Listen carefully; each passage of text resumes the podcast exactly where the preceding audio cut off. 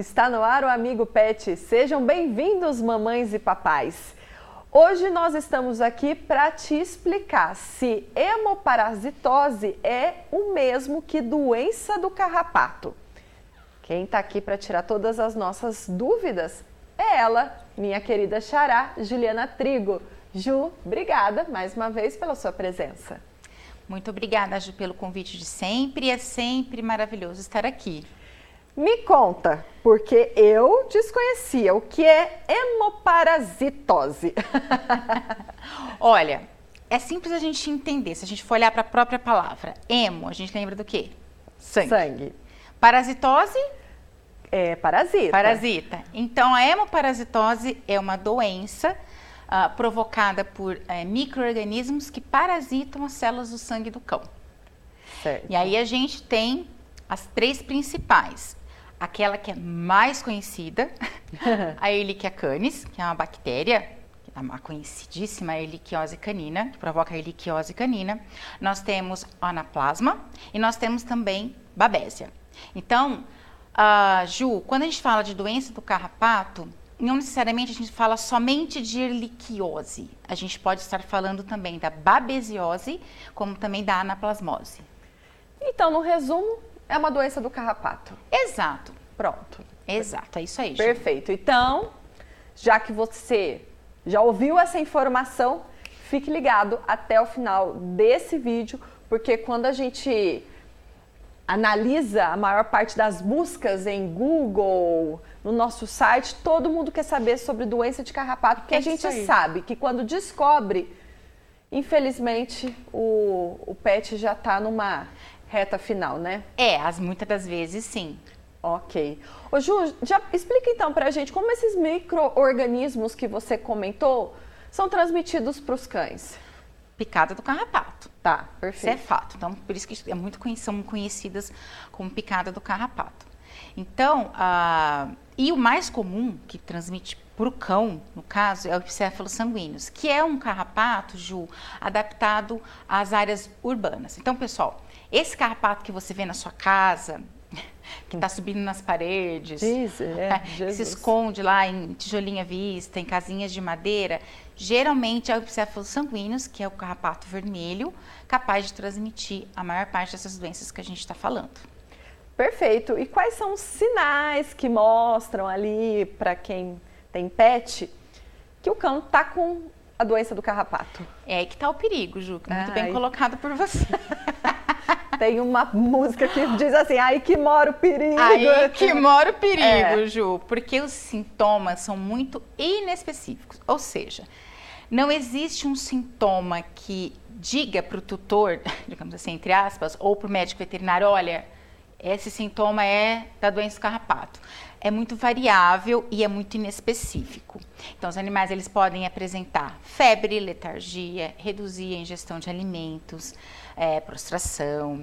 Por exemplo, ah, no caso da Erlichia, mucosas pálidas, o proprietário percebe, levanta assim, né, o, ah, os lábios do animal e vê que realmente é, a mucosa está branca. No caso da babesiose, pode levar amarelamento das mucosas, mucosa ocular, mucosa bucal, o cão fica amarelo realmente. Mas, Ju, é tudo muito inespecífico. Perfeito. E perigoso de você ficar esperando é, algo que demonstre mais se seu animal está com problema ou não. Tá. Então, percebeu que o animal está com é, uma febre e às vezes a gente tem que realmente mensurar, aferir a temperatura, porque o animal ele tem naturalmente a temperatura mais alta que a nossa. Uhum. Então, aferir a temperatura, ai não, ele está com uma temperatura muito alta, corre para o médico veterinário, não fique esperando outros, outros sintomas. Tá. Porque, como também bem colocado por você, ela pode se agravar, né?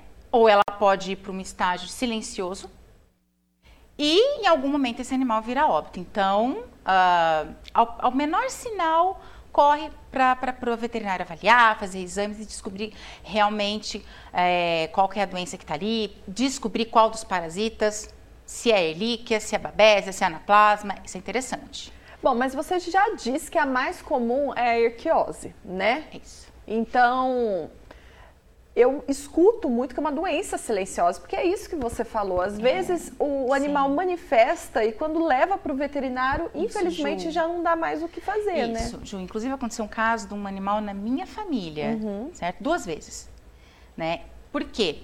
Esse animal é aparentemente bem, comendo, brincando, e quando manifestou, por exemplo, um edema, um edema de face, a gente, na verdade, de uma tia minha, ela correu, já estava com uma anemia gravíssima e descobriu-se que era erliquiose canina, não deu tempo de fazer mais nada, de fazer uma transfusão de sangue, absolutamente mais nada.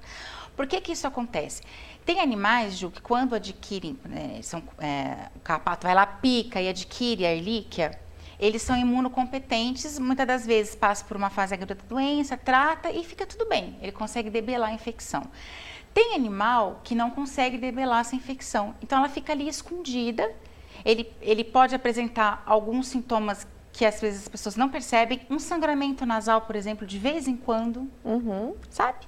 Algo bem, é, digamos assim, suave, né, imperceptível. E aí, quando vem a sintomatologia severa, não dá mais tempo de fazer nada. É, então, assim, que, o que fazer? Então, né, olha, será que meu animal está com doença do carpato? Você tem que observar justamente os detalhes, ah, mas ele sangrou só uma vez no nariz, depois não sangrou mais. Gente, não tem isso. Não tem. Já corre para o veterinário fazer um exame e realmente avaliar o que pode estar acontecendo com esse animal. Então, sempre estar atento aos pequenos detalhes. E, obviamente, cuidar para que eles não adquirem a doença. Exato. E aí que vem a pergunta de ouro. Como prevenir? Exato. Bom, prevenção. Se, é são, se são doenças transmitidas por carrapato, o que, que a gente tem que fazer? Evitar, sumir, pessoal, desaparecer com o carrapato do seu animal. Como, como, que a gente previne infestações por carrapato? Através de usos de produtos no animal. Nós temos na nossa linha, por exemplo, o Neopet, que é uma pipeta para ser utilizada aí a cada 30 dias. Nós temos a coleira livre, que é uma coleira para ser utilizada uh, também, que auxilia ah, na, no controle de infestações, carrapatos e pulgas, para ser trocada a cada seis meses. E muito importante é você fazer o controle ambiental ah, dessas pragas, do carrapato. Então, fazer é, pulverizações com produtos específicos no ambiente todo, a cada 15 dias. Ah, mas eu não tenho visto carrapato no meu animal. Haja de forma preventiva. Use o produto mesmo assim no seu animal para que essa infestação não venha se instalar e se instalar de maneira severa certo? É, sim, sim, com certeza.